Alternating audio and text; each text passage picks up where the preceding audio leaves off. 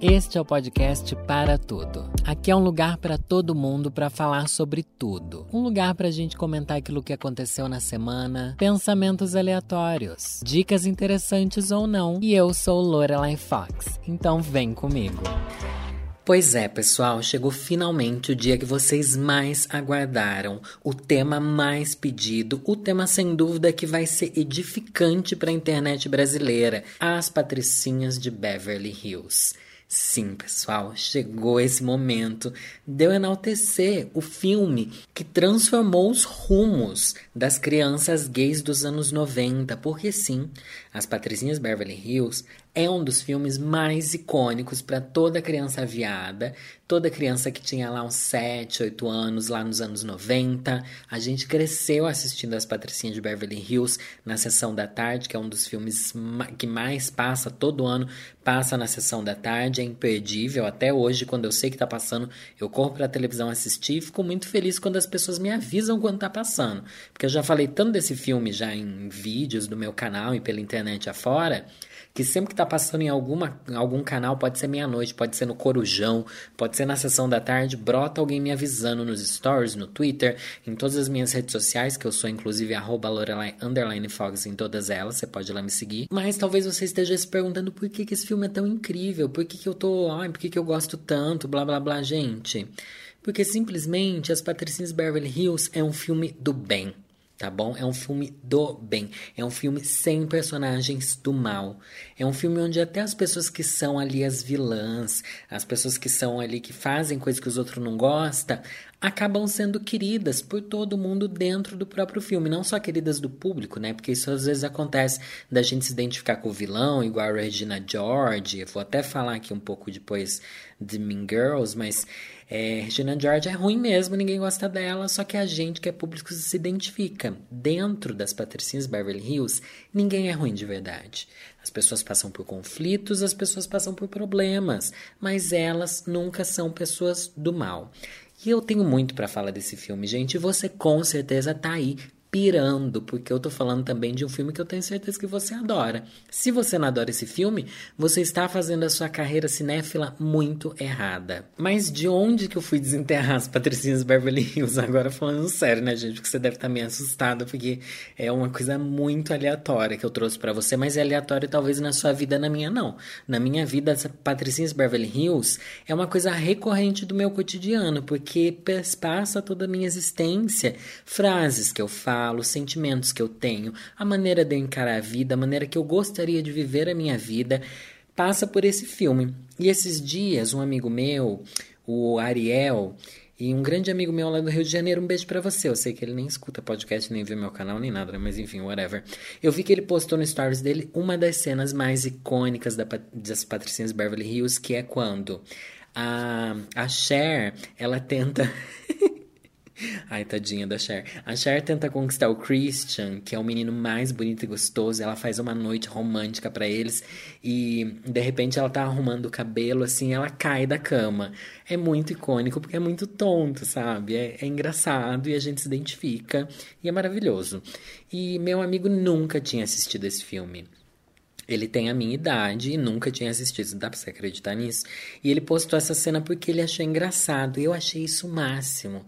Porque mostra que essa é uma cena genuinamente engraçada. Não é engraçada pra gente que viu quando era criança e fez sentir. E sempre foi engraçado, porque a gente, quando é criança, acha graça.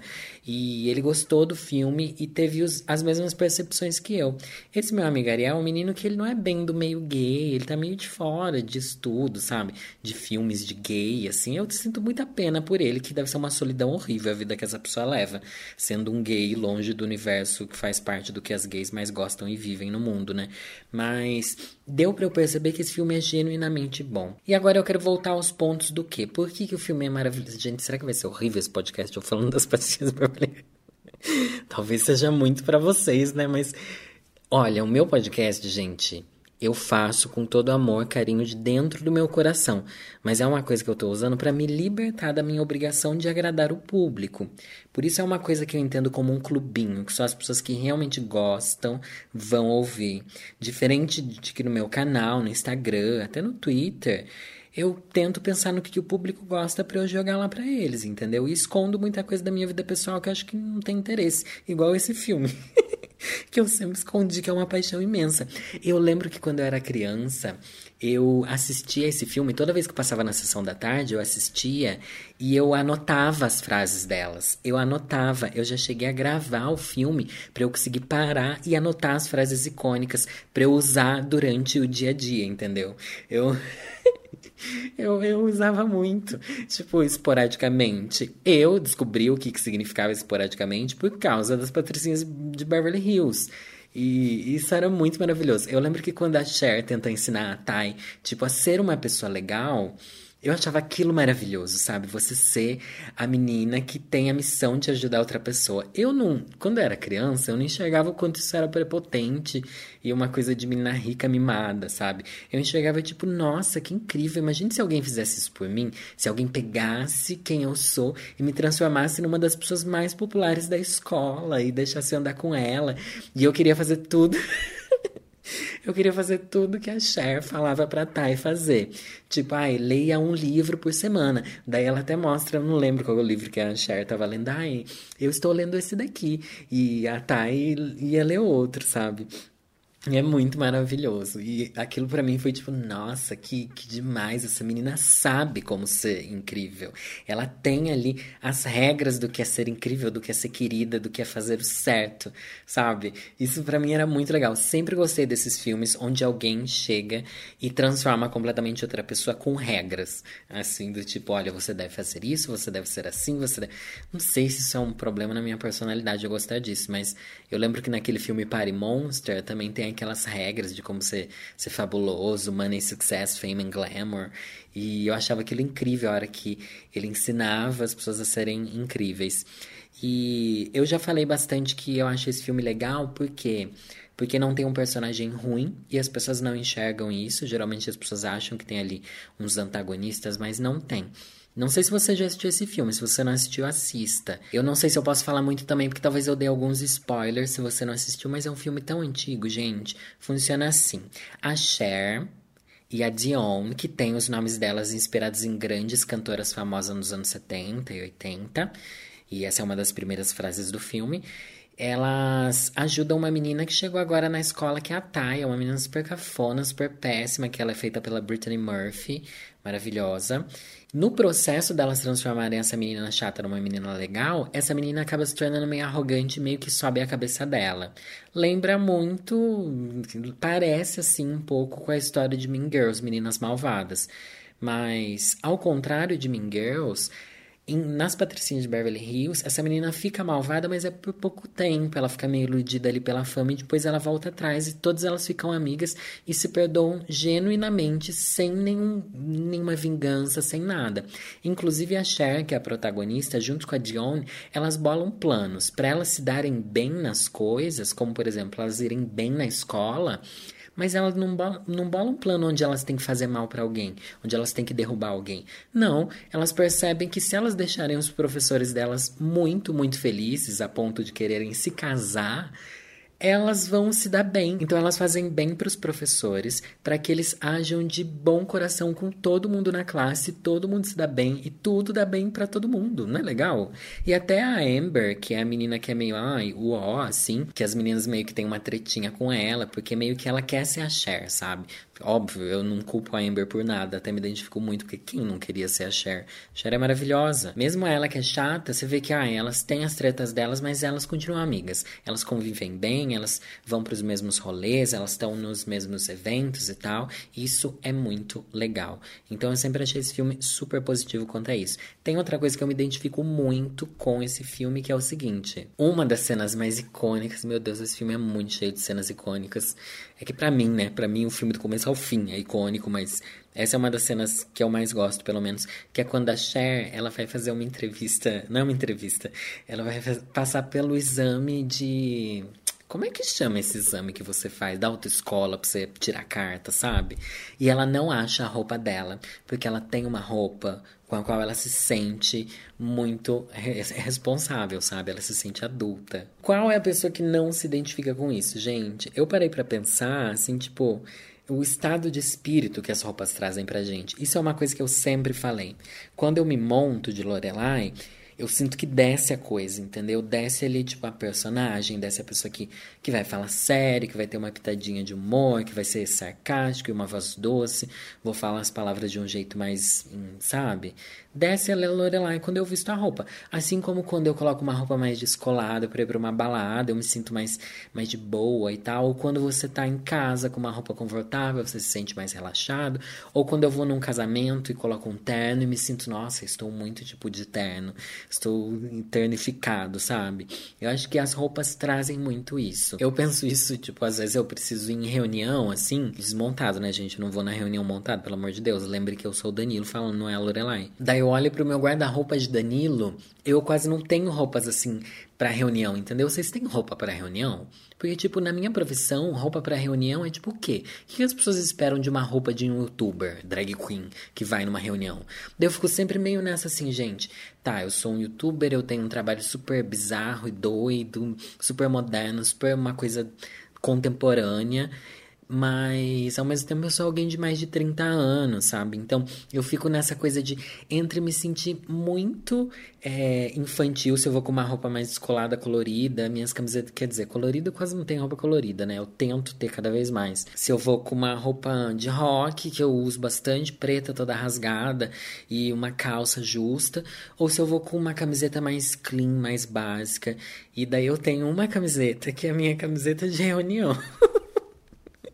Ai, gente, eu tô rindo demais. Desculpa eu rir durante a gravação, tá? Mas é que eu precisava conversar com vocês.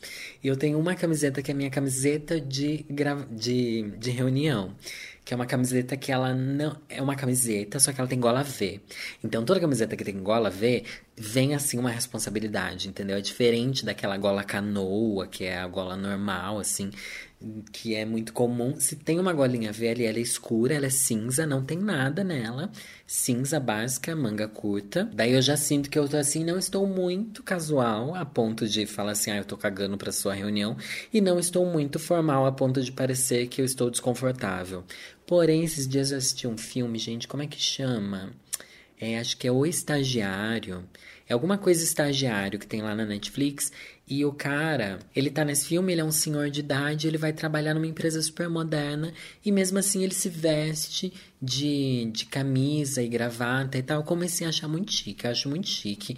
Acho legal quem segura esse look social, sabe? Em qualquer situação. A pessoa que vai de social trabalhar, eu acho bonito, acho, acho moderno, acho Faria Lima. Eu acho legal. Só que eu não consigo me ver assim. Quem sabe voltando da quarentena, quando a gente puder começar a sair, é hora da gente rever como que a gente quer que o mundo veja a gente, né? Você também tá pensando nisso? Vou falar para você criar essa meta para você também, para você ter um motivo para viver agora que talvez você não tenha. Talvez você não tenha um motivo para viver agora e esse pode ser um dos seus motivos. Quando a gente sair da caverna de Platão que a gente está vivendo agora, a gente vai poder se mostrar, tipo assim, olha, é assim que eu estou renascendo para o mundo. Eu estou pensando em renascer para o mundo de camisa. Não sei, uma camisa. Se você comprar uma camisa com caimento bonito, sabe, mais moderna, é, uma gravata. Ai, gravata tão chique, gente. Ai, é tão bonito. Calça, sabe, de alfaiataria, um cinto bonito, um sapato. Olha que chique, né? Ai, eu tô pensando muito em fazer isso. Por quê? Porque eu vi naquele filme lá. Porque tudo que a gente pensa hoje em dia da nossa vida é porque a gente viu em alguma série, a gente viu em algum filme. Porque vê na realidade ninguém mais tá vendo nada, né? A gente tá vendo tudo em algum lugar acontecendo e a gente tenta copiar na nossa cabeça. E esse é um dos motivos de eu gostar muito de em casamento, gente. Só que a gente quer bicha, a gente quer viado, é muito raro em casamento. Isso é verdade. Fui em pouquíssimos casamentos da minha vida e amei todos os que eu fui. O povo sai falando mal de casamento, né, gente? Eu acho que viado fala menos mal de casamento porque a gente já nunca vai para ter referência. Se bem que o Diva Depressão não para de falar mal de qualquer casamento de famoso, né? Eu adoro todos os casamentos que, ele, que eles falam mal, porque eu acho tão legal o casamento, gente. Porque também é uma chance da gente se vestir bonito. Eu lembro que o último casamento que eu fui foi o último. Será que foi? Não quero dar essa gafe aqui, né? Ter esquecido algum casamento que eu fui, sendo que eu tô falando que são momentos importantes. Que foi o da Camila e do Cadu. Ai, que casamento lindo, gente lindo mesmo. E eu peguei uma roupa, pedi para um stylist montar um look para mim. Meu look ficou muito bafo. Eu me senti muito tipo, quero fazer fotos da minha roupa. É muito raro isso acontecer. Eu fui no lançamento do livro dos Meninos do Diva Depressão e achei muito engraçado. Eu fui com uma roupa que eu uso normalmente. Eu uso muito roupa preta, gente. Eu comecei a tentar usar roupa colorida por causa de foto do Instagram. Eu vou confessar isso para vocês porque foto com roupa colorida engaja mais. Em evento com roupa colorida, as pessoas se conectam mais com essa energia, só que eu não gosto. Eu prefiro usar sempre roupa preta, ou branco, ou cinza. Tanto é que eu divido assim meu guarda-roupa por cores. Isso é uma coisa que eu faço, tem até um tour no meu guarda-roupa lá no meu canal. Enfim, fui no lançamento do livro deles, eu tava com um casaco, assim, nossa, um casaco muito bafo que eu comprei em Nova York, preto, assim, compridão, bem compridão. E eu também tava com uma camiseta preta, calça preta skinny, um sapato, assim. E juro pra vocês, todos os fãs lá que chegaram para mim é, porque eu também apareci lá, o povo quis tirar foto, falar com a gente e tal. Muita gente chegou para mim e falou assim: Nossa, Lorelai, como você tá gótica hoje? Nossa, Lorelai, por que, que você tá toda de preto hoje? O que, que aconteceu isso? Depois assim, nossa, as pessoas realmente não não me conhecem. Eu, nesse momento, eu fiquei feliz nesse sentido, de ver que eu consigo preservar quem eu realmente sou, sabe? Tipo, das pessoas não saberem que eu só uso preto, não saberem que eu não gosto de roupa colorida, que é muito raro. Eu, me, eu uso, mas quando eu uso eu não me sinto tão confortável. Eu tenho roupa cor-de-rosa, que eu tento usar, pelo menos para foto, para evento. Tenho, sabe, umas roupas aí assim. Mas o preto para mim é tipo, ah, estou usando preto e funcionou, entendeu? Me sinto eu, assim. Ainda mais esses casacões oversized e tal. Acho chique, acho bonito. E achei engraçado como as pessoas quem não me conhece acha estranho. As pessoas têm uma imagem de mim de ser colorido, divertido e tal, sendo que na verdade eu só quero andar de preto como se eu fosse uma gótica dos anos 90, sei lá. Não quero perder a chance também de lembrar de um dos pontos que eu acho mais bonitinhos da Cher nesse filme As Patinhas Beverly Hills porque a gente tá falando sobre as patinhas, vocês vão ter que engolir as patinhas de Beverly Hills aqui por meia hora, tá bom, pessoal? Só que você viu que eu consigo transportar um tema monótono como um filme dos anos 90 para alguma coisa incrível que vai te acrescentar muito na sua vida e levar a reflexões, pequenos pontos do filme. E um dos pontos que me trazem muita reflexão é. Muita reflexão, vocês vão ver a reflexão inútil que eu vou fazer. Mas enfim. Quando a Cher descobre que ela quer ser uma pessoa melhor, porque olha só que incrível essa protagonista. Ela é tão bobinha e tão perdida, só que ela se perde pro lado bom da história. Ela tenta fazer coisas boas para ser uma pessoa melhor. Ai, que incrível. E sem ser idiota, sabe? Ela é incrível sem ser idiota e chata e boring. E dela resolve doar as coisas que ela tem na casa dela para instituições de caridade e tal, porque tinha acontecido alguma tragédia que precisava de doação e ela resolve separar tudo que ela não usa na casa dela para dar para as pessoas. Daí tem uma cena que tem uma cena que ela tá com um, uns negócios de esqui assim levando para doar, sabe? Daí Daí acontece aquilo, tipo, nossa, o que, que eles vão fazer? O que, que as pessoas que perderam a casa vão fazer com, com uma prancha de esqui. Eles vão esquiar, meu Deus. O que que está louca? Você tá ficando louca? Só que na cabeça inocente dela de 15 anos, isso não, não fazia diferença, não fazia sentido. O importante era doar aquilo que ela não usava. Daí eu comecei a pensar assim, mano, se eu fosse doar as coisas que eu não uso. A sorte, gente é que minha casa é nova. Então, no momento, eu uso tudo que eu tenho. Não deu para juntar aquelas entulhadas de coisa que você compra e se arrepende e não usa, sabe? A cozinha é o lugar maravilhoso para você comprar coisa que você não vai usar. Durante um tempo, eu comprei as panelas, não usei porque o fogão não estava instalado, mas hoje em dia eu não sei o que eu faria sem essas panelas que eu tenho.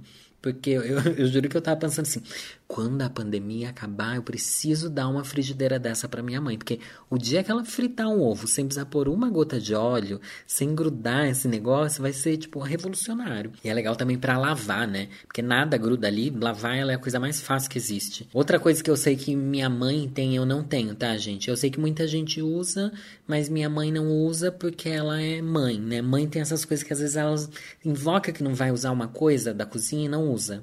Tipo, não quer usar. A fritadeira lá, air fryer. Muita gente usa. O César mesmo que morava comigo usava. Mas a minha mãe, minha mãe é assim, é que meu pai dá uma reclamada dela para de usar, sabe? Fico triste quando isso acontece, brigo com ela, mas na verdade, às vezes acho que ela culpa meu pai, mas na verdade é ela que pegou o bode do negócio, entendeu? Outra coisa de cozinha que minha mãe tinha e, e se recusava a usar, porque realmente aqueles negócios dá muito trabalho. Sabe aqueles multiprocessador? Aqueles negócios que fatia milhões de coisas e blá blá blá, só que você tem que montar praticamente uma caixa de Lego do Senhor dos Anéis para fazer o negócio funcionar. É lâmina aqui, põe o um pote, põe não sei o que lá, que vira, que não sei o que. É muito mais fácil pegar um ralador e só dar uma ralada ali do que usar aqueles negócios que faz e fatia um pepino, sabe? Ninguém come tanto pepino igual aparece nas propagandas que querem vender esses produtos. Isso agora, gente, me lembrou uma outra coisa que virou febre há uns anos atrás, acho que era lá por 2010 por aí virou febre você ter aquele negócio de fazer suco. Era muito engraçado, porque era tipo um negócio enorme, parecia um barril do tamanho de um air fryer, assim, e você enfiava ali uma maçã inteira. Você enfia a maçã inteira.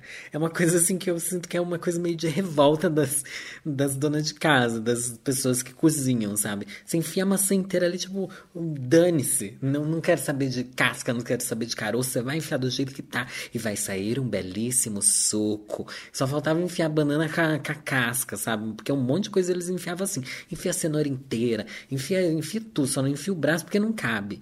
E para fazer um suco para fazer um suco. Eu conheci muita gente que comprou esse negócio de fazer suco. Você compra por causa da animação que te dá. Tipo, nossa, eu vou poder jogar uma garrafa PET ali dentro, ela vai virar um suco delicioso. Eu vou poder jogar um sapato velho, vai virar um suco delicioso. Você pensa, putz, eu preciso muito disso.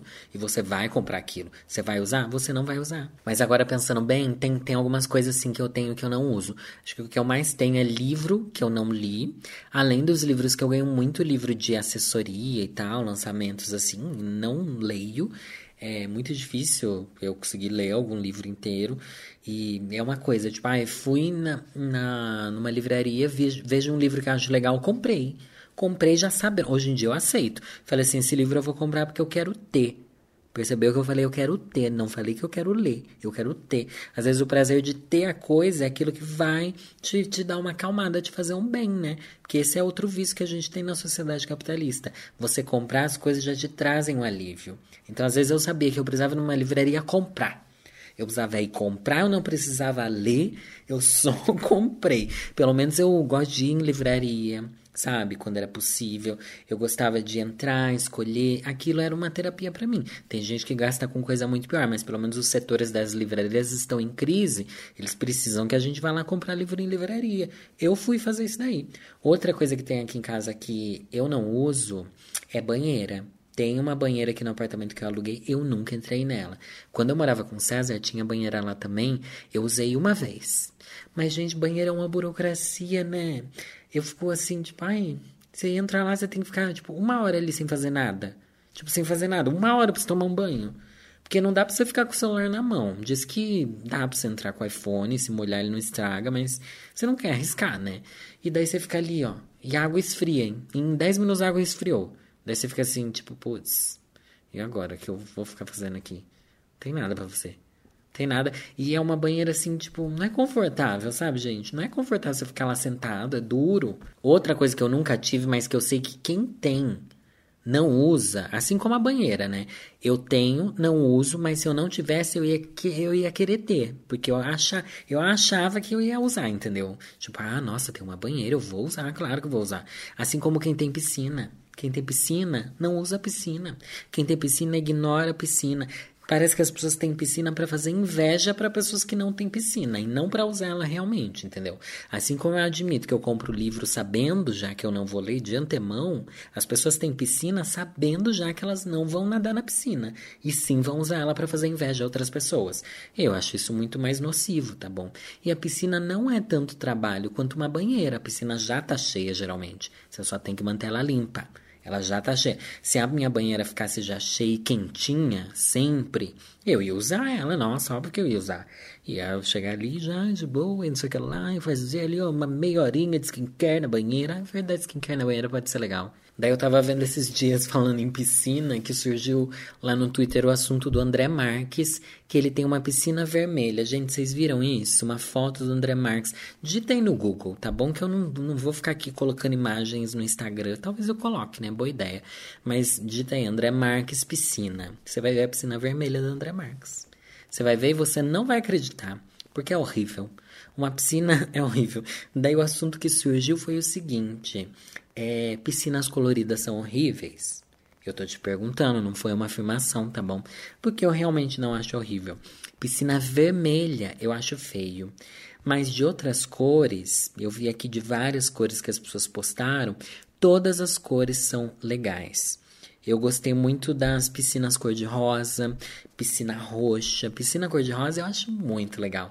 É uma coisa meio anos, sei lá, anos 70, 80. Eu acho que inclusive era moda nessa época. Piscina verde, essa piscina que não é tão azul, é mais um verde, água mais puxada ali pro verde mesmo. É bonito, eu acho chique. Piscina preta, gente. É uma coisa que muita gente aqui no Twitter falou que não gosta, mas eu acho legal.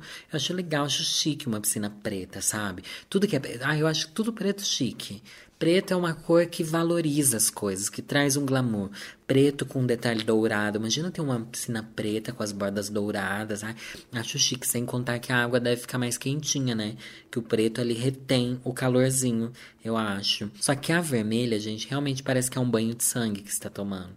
É um banho de sangue. Não fica bonito nem em foto, quando mais com você dentro. Eu não sei qual é o problema. Se é se você pode, sei lá, matar alguém igual na novela O Rebu e ninguém vai perceber que tá cheio de sangue a piscina. Eu não sei. O bom da piscina preta é isso também, né? Ninguém vê a sujeira que tem lá dentro. Dá um pouco de medo, dá um pouco de medo mesmo. Agora eu fiquei pensando, tipo, nossa, as pessoas foram reclamar. Olha como o mundo é uma desgraça, né? Foram reclamar da piscina do André Marques, que ele tirou uma fotadinha com o cachorro dele, bonitinho, um Golden, é Golden Coisa, o nome do cachorro. E daí o povo vai reclamar da cor da sua piscina, a internet é desgastante. A internet é uma desgraça, assim como o que está acontecendo agora com a Anitta. Anitta, gente, se você não acompanha, tá ficando longo esse podcast, né? Eu tinha muito para falar, eu nem percebi.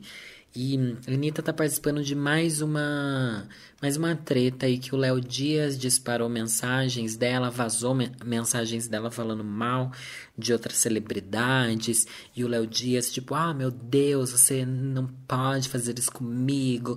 Passada, mona. E a, a Anitta falou assim, nossa, mano, eu não estou mais nas suas garras. E não sei o que lá, Jojo não sei o que lá, Preta Gil, Prique Prique, show de humor. E daí eu fico assim, gente, ai... Ai, chega, né? Ai, que preguiça, meu Deus. Ai, Anitta, Annie, pior que a Anitta postou os stars falando meio assim, tipo, ai, gente, ai, quer, quer vazar os áudios, vaze. Ô, Léo Dias, você quer falar mal? Fala. Quer, quer postar os áudios aí que eu falei mal de todo mundo? Pode postar. Ai, a Anitta meio que não aguenta mais. E eu não aguento mais, gente. Chega, né? O cancelamento da Anitta nunca existiu, na verdade. Essas coisas de querer vazar o povo falando mal. Eu acho que é uma coisa que vai ficar na era pré-pandemia. Eu acho que é uma coisa que depois dessa fase que a gente tá vivendo, a gente não vai me ligar para esse cancelamento. Porque nunca, as pessoas nunca foram canceladas de verdade, né? Elas continuaram aí, elas perdem algumas coisas de trabalho e tal, mas elas voltam, principalmente esse, povo rico e tal. E, ai, tipo, não ligo, gente. Meu sentimento é bem esse, tipo assim, nossa, quem se importa? Ai, quem falou mal de quem? É uma coisa tão quinta série. É uma coisa tipo, nossa, ela falou que não vai fazer show no palco da outra, senão a outra não vai gostar. Tipo, gente. E daí? A grande pergunta é: e daí? Eu, eu, tava, eu percebi que eu gostei muito mais de ver tretas e coisas acontecendo assim. Meu Deus, não acredito que ela falou isso no Big Brother. Porque lá era pra gente realmente estar comentando as coisas que eles falavam dentro da casa. Mas fora da casa, na vida real, ver fofoca dos outros, uma coisa boba aqui, outra coisa boba ali, coisas que não, sabe, meio que não interferem na vida de ninguém.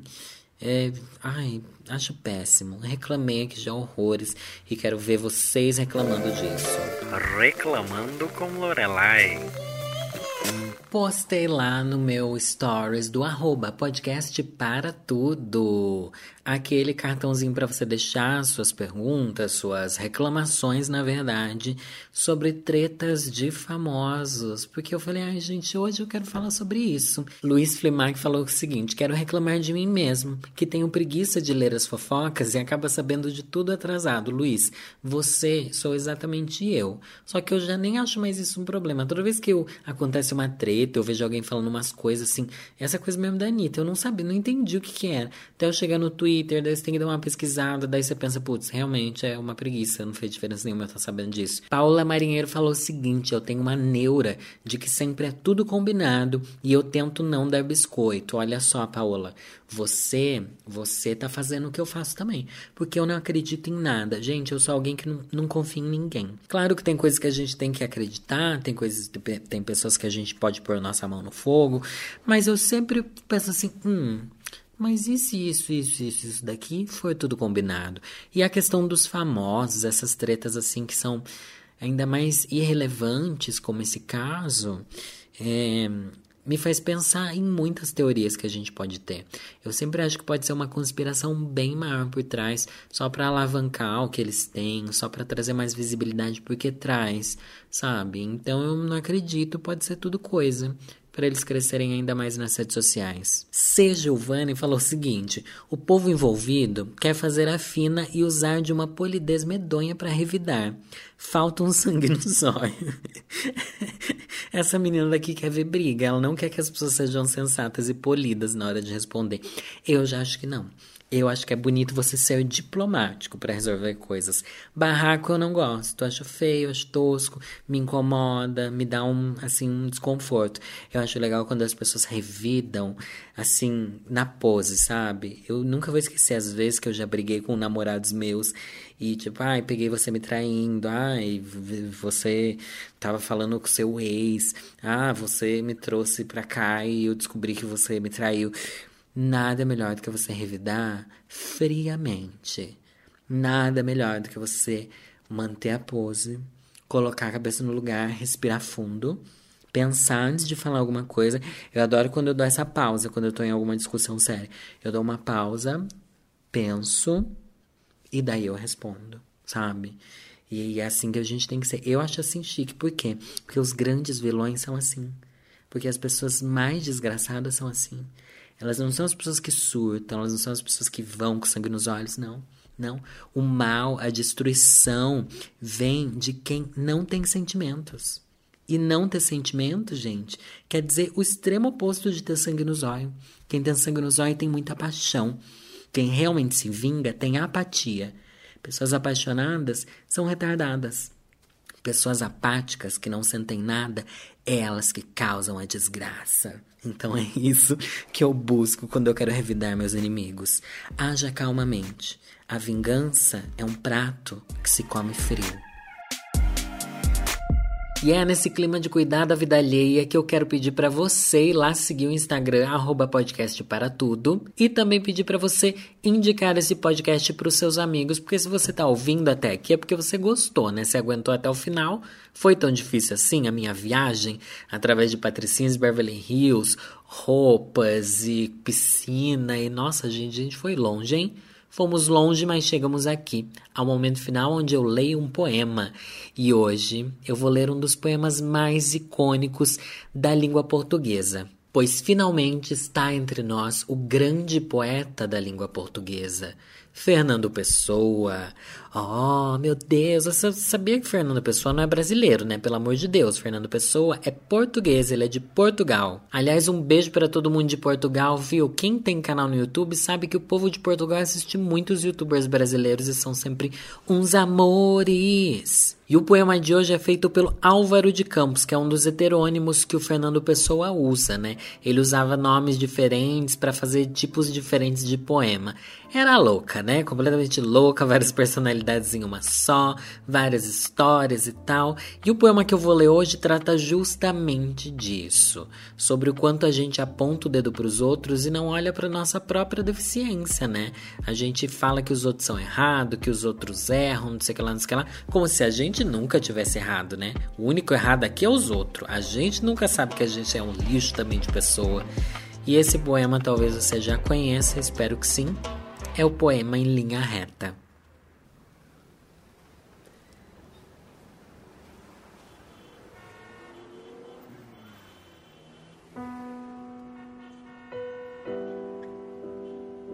Nunca conheci quem tivesse levado porrada.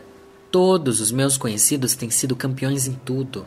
E eu, tantas vezes reles, tantas vezes porco, tantas vezes vil, eu, tantas vezes irrespondivelmente parasita, indesculpavelmente sujo, eu, que tantas vezes não tenho tido paciência para tomar banho, eu que tantas vezes tenho sido ridículo, absurdo, que tenho enrolado os pés publicamente nos tapetes das etiquetas, que tenho sido grotesco, mesquinho, submisso e arrogante que tenho sofrido enxovalhos e calado, e que quando não tenho calado tenho sido mais ridículo ainda. Eu que tenho sido cômodo às criadas de hotel. Eu que tenho sentido piscar de olhos dos moços de fretes. Eu que tenho feito vergonhas financeiras, pedido emprestado sem pagar. Eu que, quando a hora do soco surgiu, me tenho agachado para fora da possibilidade do soco. Eu que tenho sofrido a angústia das pequenas coisas ridículas. Eu verifico que não tenho par nisso tudo nesse mundo. Toda a gente que eu conheço e que fala comigo nunca teve um ato ridículo, nunca sofreu um enxovalho, nunca foi senão príncipe, todos eles príncipes na vida. Quem me dera ouvir de alguém a voz humana, que confessasse não um pecado, mas uma infâmia, que contasse não uma violência, mas uma covardia. Não, são todos o ideal, e os ouço e me falam. Quem há nesse largo mundo que me confesse que uma vez foi vil? Ó príncipes, meus irmãos! Ah, estou farto de semideuses. Onde é que há gente no mundo? Então sou só eu que é vil e errôneo nessa terra? Poderão as mulheres não os terem amado, poderão ter sido traídos, mas ridículos nunca. E eu, que tenho sido ridículo sem ter sido traído, como posso eu falar com os meus superiores sem titubear? Eu que venho sido vil, literalmente vil. Vil no sentido mesquinho e infame da vileza.